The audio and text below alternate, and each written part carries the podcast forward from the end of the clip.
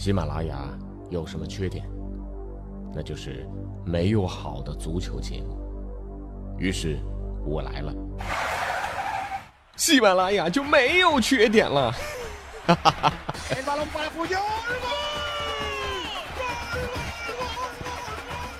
我是俊君，喜欢足球，听足球欢乐多。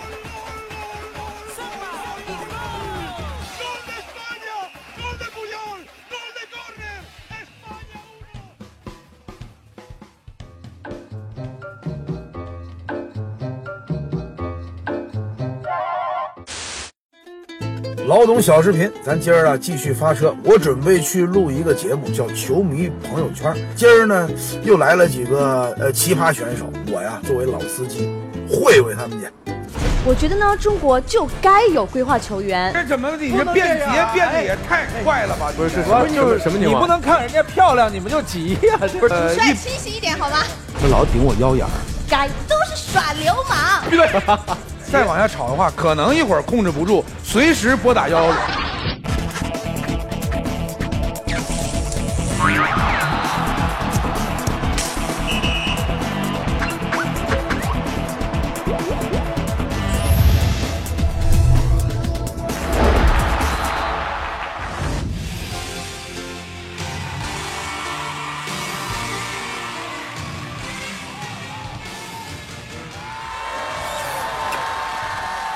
里呢是由微鲸出品的大型交互式体育类的脱口秀《球迷朋友圈》，欢迎各位，欢迎。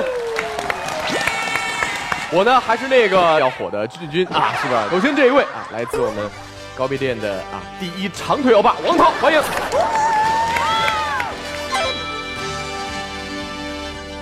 高碑店的李敏镐吗？呃，这位啊，国内非著名的业余足球教练。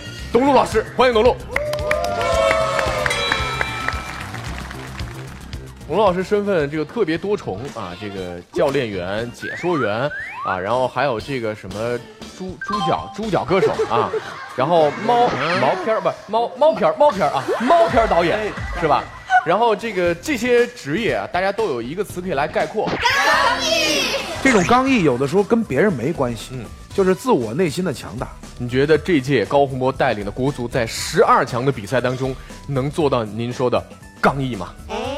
我觉得有希望。我认为就别抱太大希望，你抱越大希望，失望就越大。你仔细想想啊，国足取得好成绩的几次，哎。包括去年的亚洲杯，谁都说这支队将打得特别烂，有几个转播网站连回程的机票都买了，嗯。宾馆就预定到了小组赛结束，嗯。结果人家进了八强。不在高洪波带队的时候，嗯。面对韩国的时候，我们都说恐韩恐韩没戏啊，还得输，嗯。最后三比零。期待越高，有可能失望越大啊。不过呢，可能有一些办法，比如说送他们一人一台微晶电视。啊，立马冲进世界杯。可能有一些办法是迅速可以解决我们国足的水平的。我们来看一段 B C 啊。有人说，中国有两种运动谁也赢不了，一种是乒乓球，一种是足球。眼瞅着我们的近邻日韩早已跻身世界强队，而国足还一次次的在大赛资格面前摔倒。有的球迷就给出了意见，赶紧规划球员呀！咱们香港同胞就通过规划球员，差点让国足的十二强赛梦碎。试想一下，如果孔卡、埃尔克森能为国足效力，横扫亚洲指日可待。也有球迷不答应，不能为了多拿些冠军就让外国人代表我们国家踢球。要知道，国家队比赛最重要的就是民族自豪感，我们坚决不接受雇佣军。所以，大家觉得中国足球该不该规划球员呢？好了，那我们看完 VCR 之后呢，这个话题啊也就正式的要开始了啊。问问我们的著名教练员董路老师啊，如果如果有一天啊，这个您真的成为了国足的主帅，这一天不会到来。我们说如果啊，您会选择规划球员吗？我宁可去死。哦，这么刚毅啊！哎，涛哥，您是不是愿意接受规划球员？我当然愿意接受规划球员。呃，我没有想到啊，作为 王涛，王涛这样啊，有知识、有文化、有长腿，啊，有颜值，而且还有丰富的足球解说经验的人，嗯呃，也不知道是中了什么样的邪，药吃多了啊居然呢能够同意这种规划了球员的观点啊，呃，难以置信，难以置信。朱老师这番话似乎让我觉得，他好像应该后边留了个大辫子，啊，他应该穿着长褂马袍。对啊对他的这个观点，我觉得跟满清末期大家这个闭关锁国的态度差不多嘛。可以再往前一点，我还围着兽皮。钻木取火啊！哎哎啊，那么更多的这些这个论点啊，更多的这些态度，我们也要请到今天在座的十二位选手来表达。红方啊，态度很明确，我们应该接受规划球员，帮助国足水平迅速提高。而蓝方跟董老师一样，坚决反对啊。那么在我们正式开始比赛之前，也要问一问我们现场的这五十位观众，你们觉得你们能不能接受，呃，蓝眼睛啊，这个白皮肤，甚至是黑又硬，在中国国家队当中出现？来，支持红方的举红牌，支持蓝方的举蓝牌。三二一，开始。好棒，很棒很棒。好了，那我们第一轮的投票结果已经产生了啊，确实让我有点意外啊。嗯，大家对于这个观点的落差，这个票数的差距很大。红方只有十六票，蓝方高达三十四票啊，这个很占据绝对的优势？正常。好，球迷朋友圈，到底我们的国足该不该接受规划球员呢？我们上半时的比赛正式开始。第一轮的对决就非常精彩，两位美女都曾经是 MVP 的得主。首先，请出我们红方的杨丁丁，欢迎。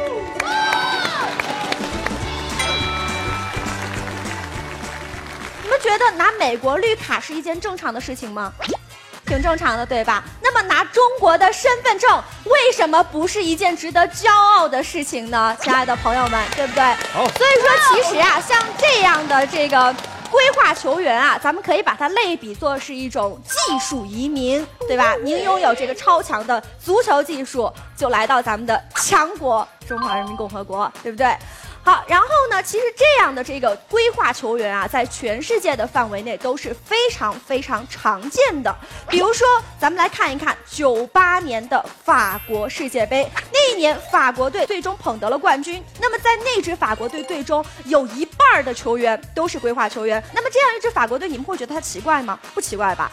那么说说近一点啊，那么在一零年的这个呃西班牙也拿到了冠军，而西班牙队内呢，像迭戈科斯塔这样的球员也是来自于于巴西。那么再说近一点，也就是今年的欧洲杯，葡萄牙拿到了冠军，但是在葡萄牙队内也有像佩佩这样来自于巴西的规划球员。你们会觉得他们的冠军荣誉属于别的国家吗？不会吧？这挺正常的吧？那为什么同样的事情放到中国身上就不可以呢？我觉得完全可行。大家都知道，现在的日本啊，在足球实力上的确是要强于中国队的。那么日本队他们的这个足球也是有一个分水岭的，这个分水岭就是一个巴西的外国人，叫做三都主。那么他来到日本之后，是帮助着日本的足球一度是。从这个亚洲的普通球队跨越到亚洲的一流球队，甚至是拿到了零四年的亚洲杯冠军，最终还进入到了这个世界杯的这个舞台上。试想一下，朋友们，如果那个时候咱们中国队也有一个罗纳尔多，那么这个亚洲杯的冠军指不定就是咱们的，这个世界杯的舞台。指不定也是咱们发光发热的舞台。外国人愿意来，咱们就要敞开怀抱欢迎他们来。他们来了，不但能够实现他们的自我价值，而且能够帮帮助我们也一起实现这个社会价值。所以，规划球员完全可行，何乐而不为呢？谢谢大家。好，谢谢杨丁丁，欢迎汪玲璐。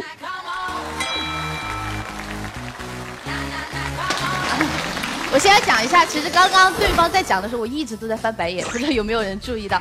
刚刚对方费尽心思的举了很多例子，但是我告诉你，都逃不过我的火眼金睛。因为其实对方刚刚举的很多例子都是被动规划。什么叫做被动规划？被动规划就是说，那些球员在他们很小的时候，他们的爸爸妈妈就移民到了别的国家，他们在别的国家生活或居住，学习别的国家的文化，他们被大的环境同化之后，爱上了那个国家，自然而然的规划，这就叫被动规划。我告诉你们，所有的被动规划都是因为运气好，而所有的主动规划都是耍流氓，都是作弊。如果你不能以自己的水平来去征服别人的话，你永远都没有办法赢得别人的尊重。这个我觉得讲到一个，其实我觉得非常。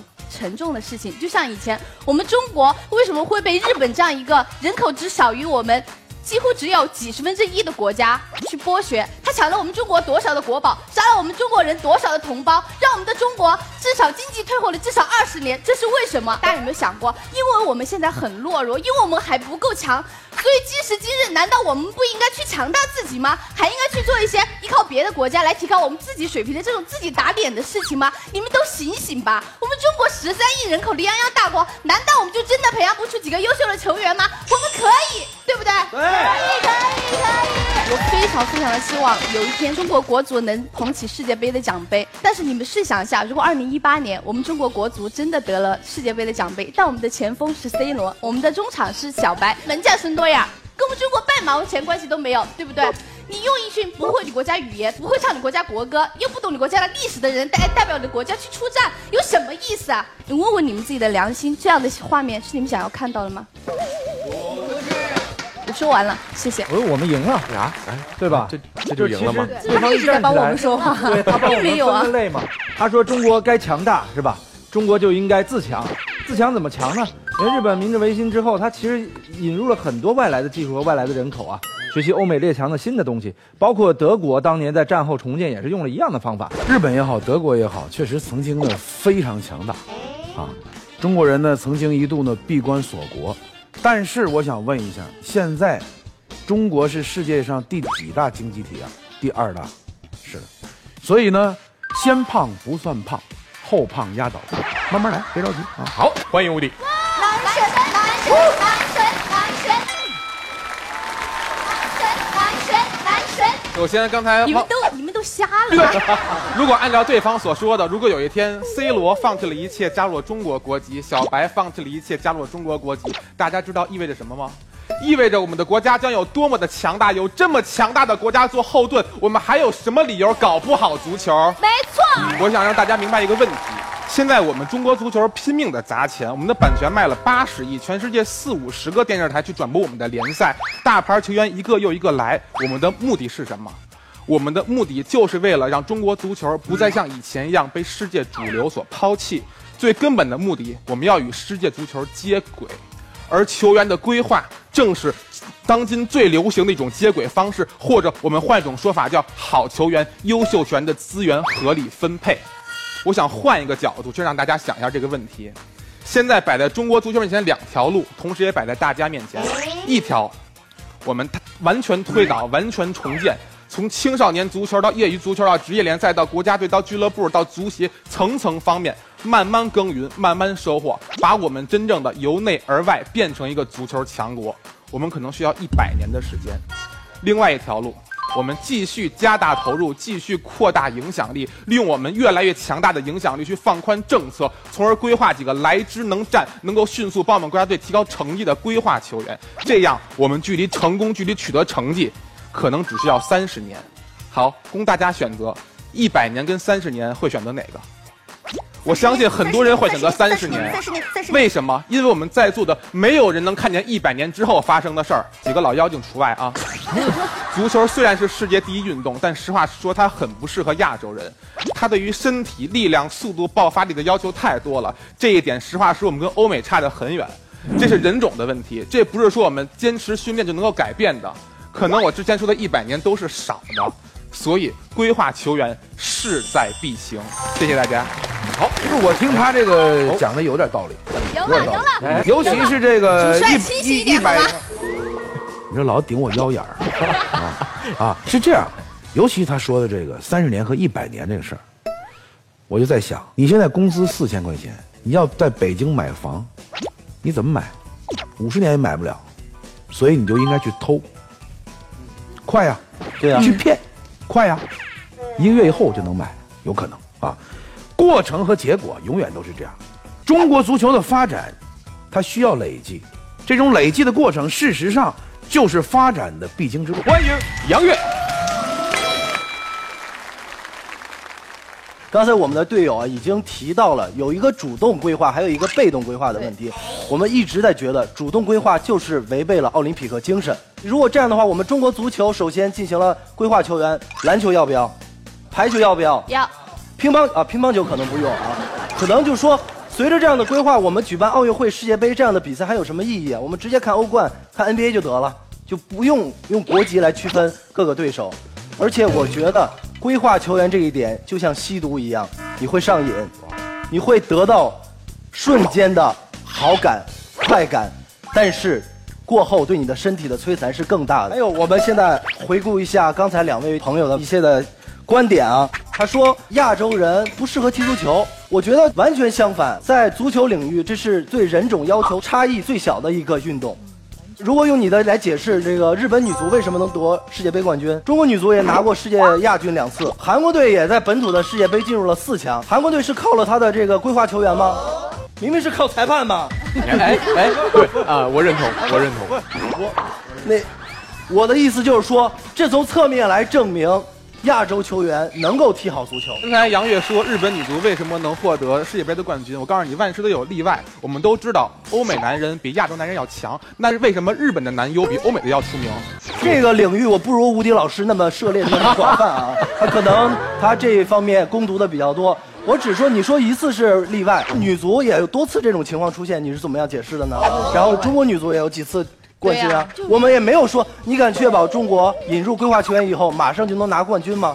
我们规划球员引入规划球员之后，他的成绩一定会比现在有战术性的提高，这点是毋庸置疑的。郜林为什么长那能有什么用呢？跟着孔卡跟那有什么用啊？你如果接着让郜林跟国内球员踢，他根本就不会进这么多球，好不好？我还是那句话，我们欢迎更多高水平的外援来到中国联赛。我没有说闭关锁国，但是那是俱乐部，国家队。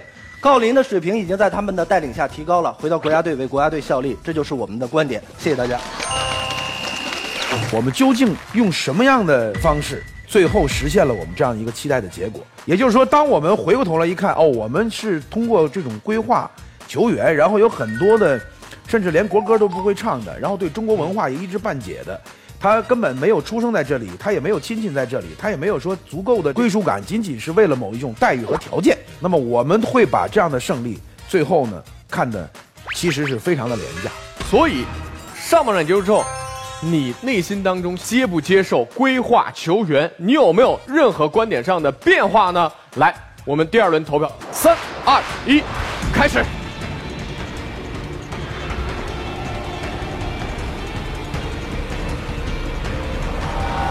那今天的第二轮的投票结果呢，已经在屏幕上展现出来了。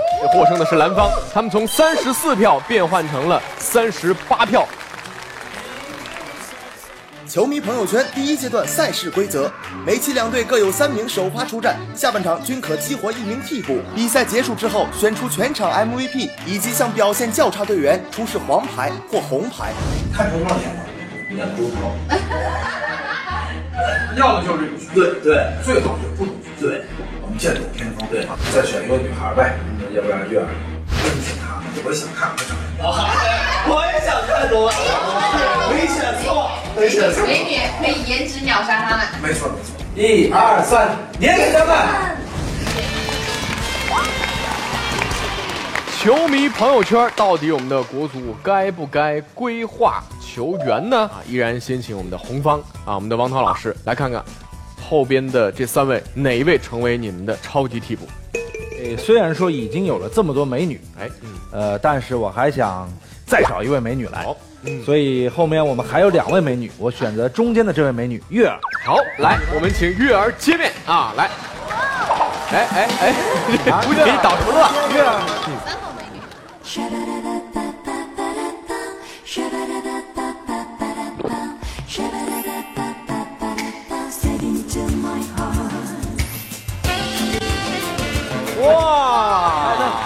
果然啊！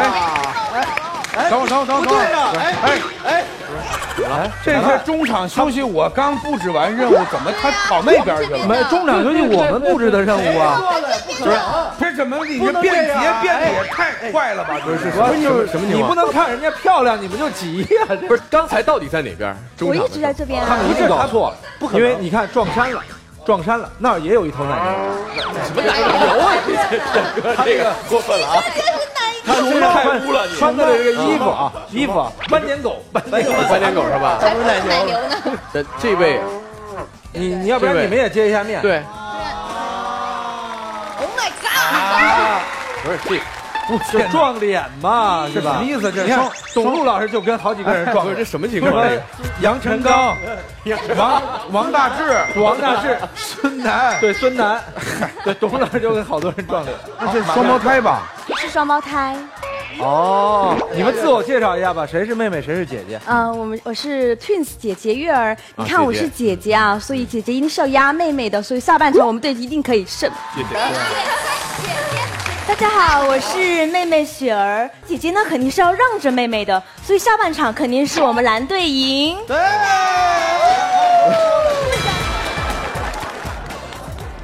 我觉得呢，中国就该有规划球员。该。对，该。该嗯 好，我们刚才我们的主帅涛哥老师，涛哥老师为什么你要 扑呢？为什么提到涛哥要扑一下呢？就有提到说，球队不仅要规划，很多行业也要规划。我觉得这个男朋友也要规划啊，因为我就看不起很多现在这小姑娘啊，她们天到晚说什么要嫁给外国人，嫁给外国人，要拿什么绿卡那些的。我跟他们不一样啊，虽然我也喜欢嗯外国帅哥，那我是很有哎，你怎么可以一本正经胡说八道？啊，我怎么胡说八道啊？哎，你看你自己第一任、第二任、第三任、第九十九任男朋友啊，哎，这是你亲妹妹吗？对，你还是我亲妹嘛。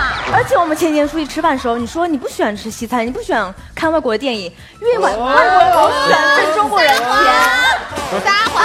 我就是我这里要狡辩一下，你刚刚说我什么？是真的。姐姐已经乱了，姐姐已经乱了。我哪有那么多男朋友啊？明明只有这样不会98让别人个是吧觉得我花心好吗？但是说一个事实好不好？那没关系啊，反正我们双胞胎嘛，然后换个位置，他们也不知道到底是姐姐还是妹妹有九十九个男朋友。董路老师，董路老师刚才忙着拍照，你知道吗？这儿来一张，那来一张，是不是？就现场有点乱，您您安呃，我觉得挺好，我觉得就是恰恰恰恰证明了真理越变越糊涂。现在好想他们看到他们在这里来打架。对啊，再往下吵的话，可能一会儿控制不住，随时拨打幺幺零。感谢收看《金牌调解》，有董路老师这样的情感专家来给姐妹俩疏解一下他们的心头结。觉得我觉得这样吧，让他俩一人请一个帮手吧。我个人觉得，我就我还是觉得他俩由于太了解了，所以说对对对有可能会影响姐妹俩的这个生活的和谐。是是是，回去之后这个男朋友互之间都会互相吵起来，是的是吧是的是的所以要不这样吧，你这个呃主帅也好，这个选手也好，你找一个呃延续你刚才的思路，帮你一一块说下去。涛哥，那你帮我们一下嘛？你看，我妹妹不懂得尊重人，她不懂得尊重长辈，没有欠，看我！浑身起鸡皮疙瘩，你知道吗？嗯，那种。呃，我个人觉得啊，呃，月儿，我建议啊，在我们队当中，呃，我一直很欣赏一位选手，呃，他把嚼子一拿，他就能咬人。大家想一想啊，刚才刚才杨月说的所有话，其实就是一个观点，包括董路老师，包括他们全队就一个观点：依靠规划球员短期内取得的好成绩，我们该不该接受？我们为什么不接受呢？我告诉你，上赛季 CBA 的总决赛，四川队依靠三外援夺得了冠军。四川队可能这辈子都不会再夺得总冠军了，但是四川球迷会记一辈子。莱切斯特上赛季创造了历史，哪怕他今年英超降了级，也一定会被历史所铭记。丹麦神话、希腊童话、欧洲杯过去了多少年？他们今年没有参加欧洲杯的正赛，但是一样被人们津津乐道。京沪大战，中国足球永远的焦点，双方不分伯仲，但是一个九比一，国安球迷会高兴一辈子，申花球迷会伤心一辈子。体育比赛是哪怕瞬间的辉煌，也值得我们用一生去铭记。没错，还有，对啊，还有，我没起来，我坐下。放在我们每个人身上也一样。大家想一想，当我们的一生快要结束的时候，我们闭上眼睛回想起我们的一生，你一定不会想象到我曾经做过多少错事儿，你一定会想象到的是你曾经最辉煌的瞬间。同理，人生最可悲的是什么？就是当我们行将入墓的时候，回想起我的一生，我不会因为没有做过一点错事而够沾沾自喜，而是因为我连一件牛的事儿都没做过而懊恼、而后悔、而沮丧。对，没错，这个雪儿啊，你也找一个自己啊队中，或者你也可以直接找董路老师来帮你完成你这一部分的比赛。我听董路老师的安排。就董路老师说什么你就干什么，对吧？对是这意思吧？啊关于懦夫和强者呢，我是这么理解的：所谓真正的强者，不见得一定要以最后的结果而论。就像在奥运会的赛场上，很多没有拿到金牌的那些运动员，他们付出了很多的辛苦，同时呢，他们也能够给世人一种奥林匹克精神的真正的体现。他们能叫懦夫吗？肯定不是。另外一点，中国足球从目前来看是一个积极向好的过程，在这个过程当中，我们只要解决过往很多不应该出现的问题、不应该发生的事情，我们就足够的有能力的无限接近于我们所期待的打进世界杯。更何况，中国足球打进过世界杯。我们也不知道究竟规划的这些球员到底能给中国国足带来是不是真正的质变。在这种多重疑问的背景之下，我们为什么？不坚持现在我们已经走上的这条正确的道路，同心同德，集思广益，真正的把中国足球的基础打牢，建立属于中国足球自己的文化，找准中国足球发展的未来的战术风格。有一天，当我们收获的时候，无论是三十年还是一百年，那一天的到来，我们将会心安理得的告诉全世界人，是中国人自己把中国足球搞上去的。这位辩手表现非常出色，MVP 啊 MVP。今天的下半场刚开始啊，完全出乎大家意料之外，一对这个亲姐妹让董路老师彻底激情澎湃啊，彻底爆发了。下面这位选手的名字，我希望他能用一些肢体语言来跟他的名字啊相匹配。来，有请我们的红方的守门员抱抱。哇，好，这位。看上去就不会有女朋友的大叔啊！他说了一句特别，他刚才说了一句特别搞笑的话，他说了一句话叫说说什么？呃，日本女足、中国女足都有曾经特别牛辉煌的历史。你知道中日本女足、中国女足在生理周期的时候，他们怎么去踢球吗？怎么去进行激烈运动吗？我们生理周期的时候不剧烈运动呀。请你让我们对方说完话说完，他们正好生理周期，原谅他们。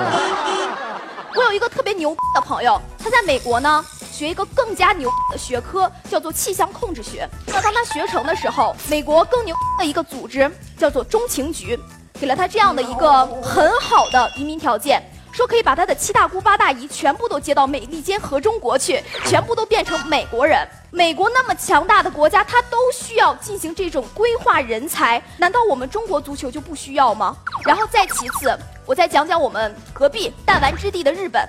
日本有一个历史时期叫做明治维新，在明治维新的这个阶段，日本推出了一项政策，叫鼓励通婚，然后让更多的外国人优秀人才留在日本。我希望我今年十九岁，可以通过规划球员，让我在二十九岁的时候有机会看到。我们的国家，我们的国足，捧起大力神杯，而不像在我九十二岁的时候奄奄一息的时候看到的还是奄奄一息的中国队。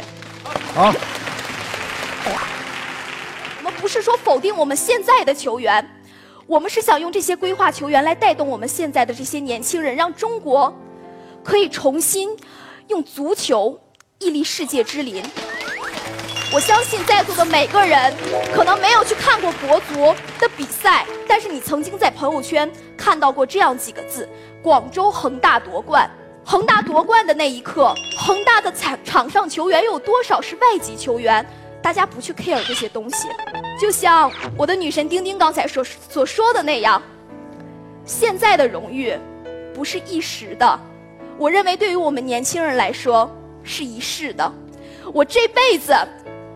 我看见了中国足球崛起，我值了，谢谢大家。还有最后一位，我们蓝方的苏锦，欢迎苏锦。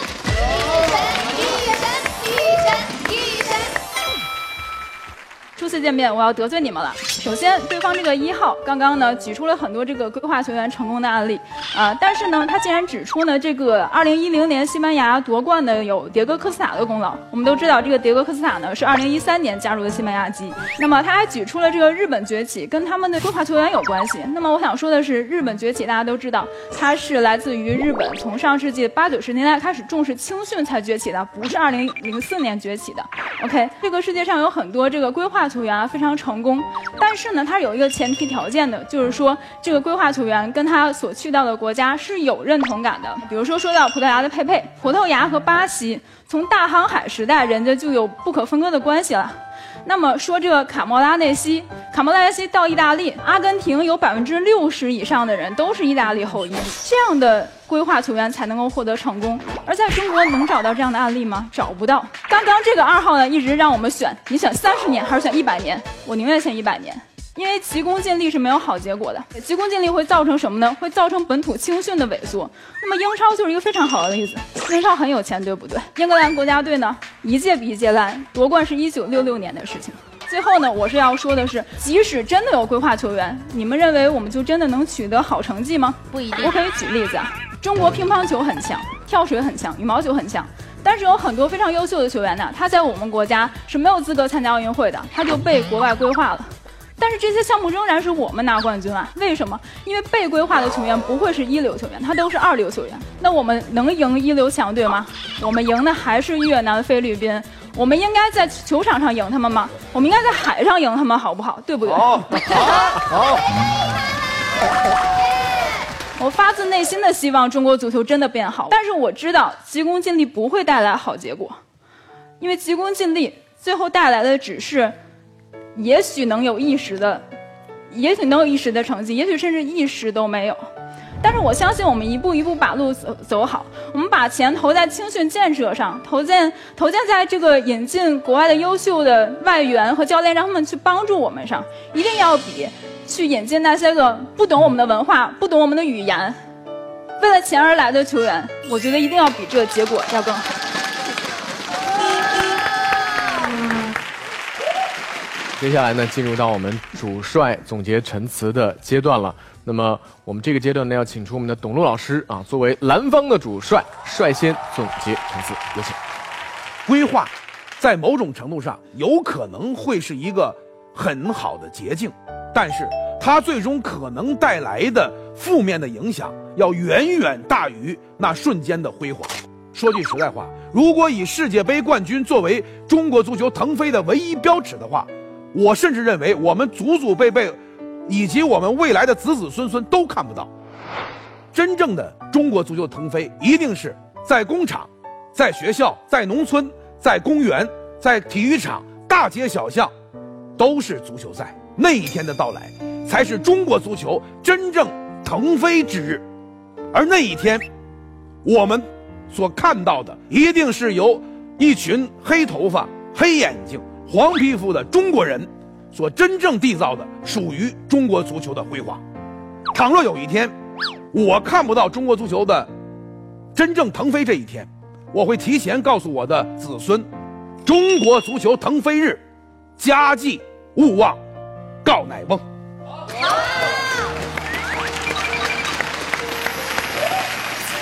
我非常尊重董路老师对中国足球的这份情愫。我个人也很认同中国足球依靠自强能够走出一条道路。试想一下，如果我们坐在身边的外国朋友他不再是外国朋友，而是一个中国人，我们现场的观众有三分之一是黑皮肤、是白皮肤、是棕色皮肤的人，而且他们说着一口流利的中文，他们能跟你进行灵魂深处的交流的时候，你是不是觉得这个社会其实更美好呢？而不用我们在看着这些黑人、白人，我们觉得他是外国人。这恰恰是因为我们在封闭，但是法国人看意大利人，意大利人看西班牙人，西班牙人看巴西人之间，并没有那份隔阂，是我们自己把自己隔阂了。这份隔阂真的是非常非常不可取的。另外一点，董路老师做球队做了三年，我从中央电视台离职，做体育创业做了两年，这两年可以说走得非常不容易，非常艰辛。这个市场太小了，真的是这个市场太小了。从二零零二年国足冲进世界杯之后，为足球带来一个盛世。这十年，由于成绩不好带来的市场的衰落，让整个中国足球行业面临着一个没有盈利模式、没有消费状况的这样的一个局面。其实我们需要打一些强心剂，一百年很有可能就把足球拖死了。真的，如果我们十年引入了规划球员，我们连续三届冲进世界杯，这个产业就被带起来了。这真的是需要我们每一个人。去努力去思考的我们真的不能再封闭了。那么接下来就到了我们全场最后一轮投票的时间了红方还是蓝方？三二一开始。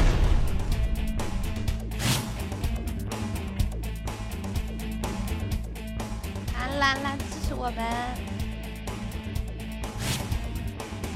五十位我们现场的观众的投票结果也已经产生了，最终的票数的差距是十票。哇塞，差那么多！我们的红方在第一轮的得票数是十六票，那最终的得票是多少呢？二十票，恭喜红方获胜。比赛当中表现最好的那位选手将会获得我们今天的 MVP。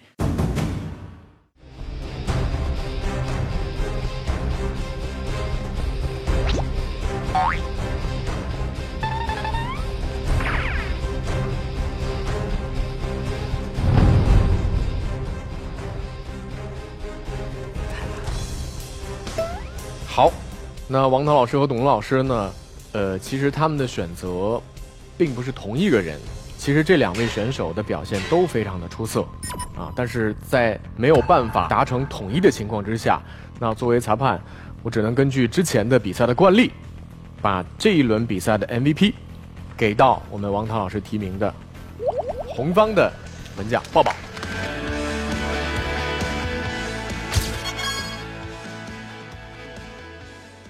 今天是我们小组赛的最后一场啊，那最后一个环节也是非常令人纠结的啊，就是本场比赛将会有一位选手吃到红牌直接离开。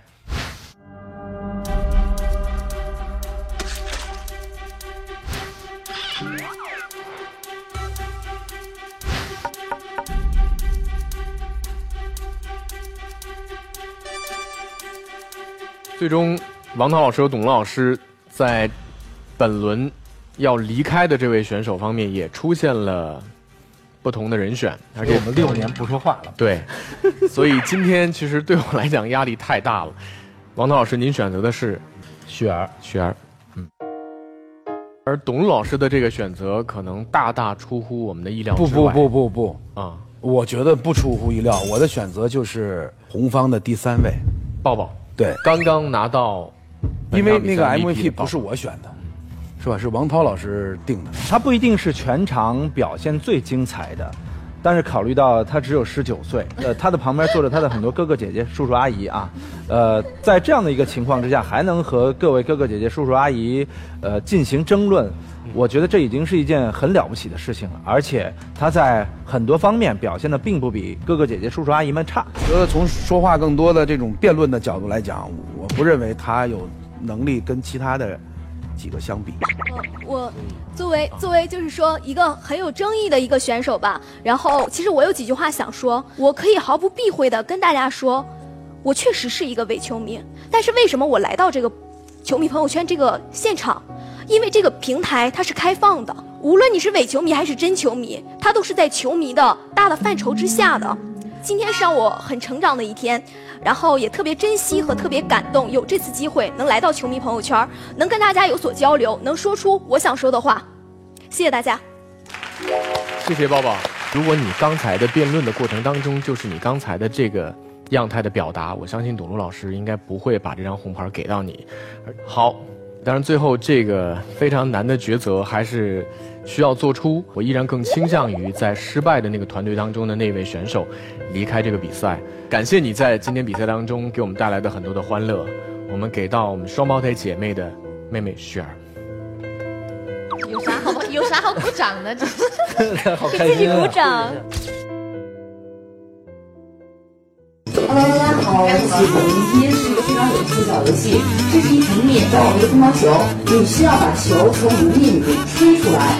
感谢以下媒体对本节目的大力支持：优酷、土豆、爱奇艺、腾讯视频、腾讯体育、乐视视频、搜狐视频、女神 TV、微博体育、新浪娱乐、新浪网易娱乐、凤凰娱乐、新华网络电视、新华十五秒、人民网娱乐、三六零影视、二三四五影视、SOHO 影视、幺幺四拉影视、金山影视、视窗互联、红 lady 女人、中国娱乐网、亚洲娱乐网、红网、茄子全场、点点运动、北京时间爆米花网、必须佛教员、抓马、地球者、爱皮蛋、开始者、小鱼、挖机、Facebook 粉丝、骚客 APP。